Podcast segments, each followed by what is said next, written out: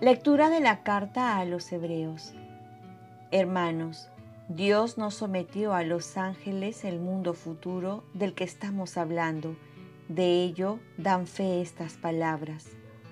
¿Qué es el hombre para que te acuerdes de él, el ser humano, para que mires por él? Lo hiciste poco inferior a los ángeles, lo coronaste de gloria y dignidad, todo lo sometiste bajo sus pies. En efecto, al someterle todas las cosas, nada dejó fuera de su dominio. Por el momento, no vemos aún que todo le esté sometido. Al que Dios había hecho un poco inferior a los ángeles, a Jesús, lo vemos ahora coronado de gloria y honor por su pasión y muerte.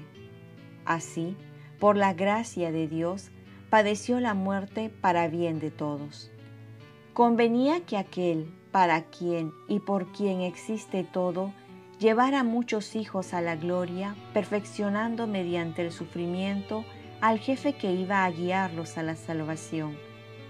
El santificador y los santificados proceden todos del mismo. Por eso no se avergüenza de llamarlos hermanos cuando dice, Anunciaré tu nombre a mis hermanos en medio de la asamblea te alabaré. Palabra de Dios. Salmo responsorial. Diste a tu Hijo el mando sobre todas las obras de tus manos. Señor, dueño nuestro, qué admirable es tu nombre en toda la tierra. ¿Qué es el hombre para que te acuerdes de él? ¿El ser humano para darle poder? Diste a tu Hijo el mando sobre las obras de tus manos.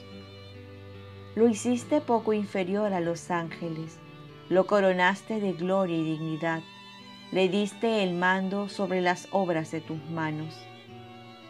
Diste a tu Hijo el mando sobre las obras de tus manos. Todo lo sometiste bajo sus pies, rebaños de ovejas y toros, y hasta las bestias del campo las aves del cielo, los peces del mar, que trazan sendas por el mar. Diste a tu Hijo el mando sobre las obras de tus manos.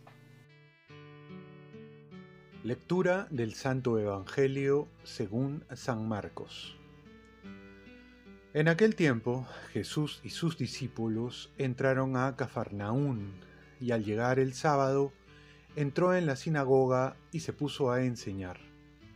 La gente se asombraba de su enseñanza porque les enseñaba con autoridad y no como los escribas. Estaba precisamente en la sinagoga un hombre que tenía un espíritu inmundo y se puso a gritar. ¿Qué tenemos nosotros contigo, Jesús Nazareno? ¿Has venido a acabar con nosotros? Sé quién eres tú, el santo de Dios. Jesús lo increpó Cállate y sal de él. El espíritu inmundo lo retorció violentamente y, dando un grito muy fuerte, salió de él. Todos se preguntaron estupefactos, ¿qué es esto? Una doctrina nueva enseñada con autoridad. Manda incluso a los espíritus inmundos y lo obedecen. Su fama se extendió enseguida por todas partes en toda la región de Galilea. Palabra del Señor. Paz y bien. Una vida al margen de Dios es el anticipo de una vida infernal. Cuando rezamos el Padre Nuestro hay una frase que dice, líbranos del mal. Según el catecismo, el mal no es una abstracción, sino que designa una persona, Satanás, el maligno, el ángel que se opone a Dios. Entonces no podemos ignorar la presencia del demonio que busca por todos los medios apartarnos de Dios, nuestra infelicidad y llevarnos al infierno. Y que reina el mundo con su mentalidad anticristiana, agnóstica y atea. Por ello, esta frase en la mentalidad del mundo es muy vigente. ¿Qué tenemos nosotros contigo, Jesús de Nazareno? La mentalidad del mundo nos propone una felicidad en la que Dios no tenga nada que ver, en la que no intervenga, una vida ausente de Dios, una vida sin Dios en la que hay que tenerlo al margen, que no tenga ninguna presencia con nosotros. Y esto nos lo presenta la mentalidad del mundo.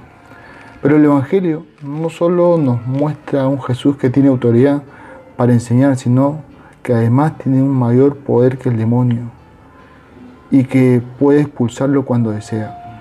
El demonio que desea que no reconozcamos a Jesús, él mismo lo va a reconocer como el santo de Dios.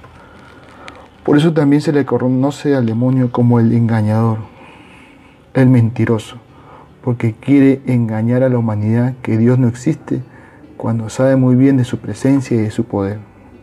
Oremos. Virgen María, ayúdame a reconocer a Dios en todos los momentos de mi vida y acudir con confianza ante los ataques del maligno para que me libere de todo mal.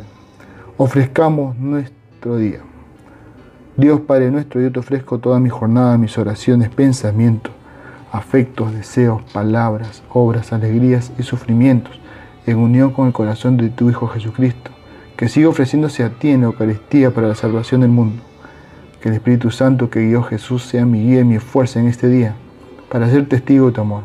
Con María, la Madre del Señor y de la Iglesia, te pido por las intenciones del Papa y para y con San José Obrero, te encomiendo mi trabajo y mis actividades de hoy, para que se haga en mí tu voluntad. Y la bendición de Dios Todopoderoso, Padre, Hijo y Espíritu Santo, descienda sobre ti. Cuenta con mis oraciones que yo cuento con las tuyas y que tengas un santo día.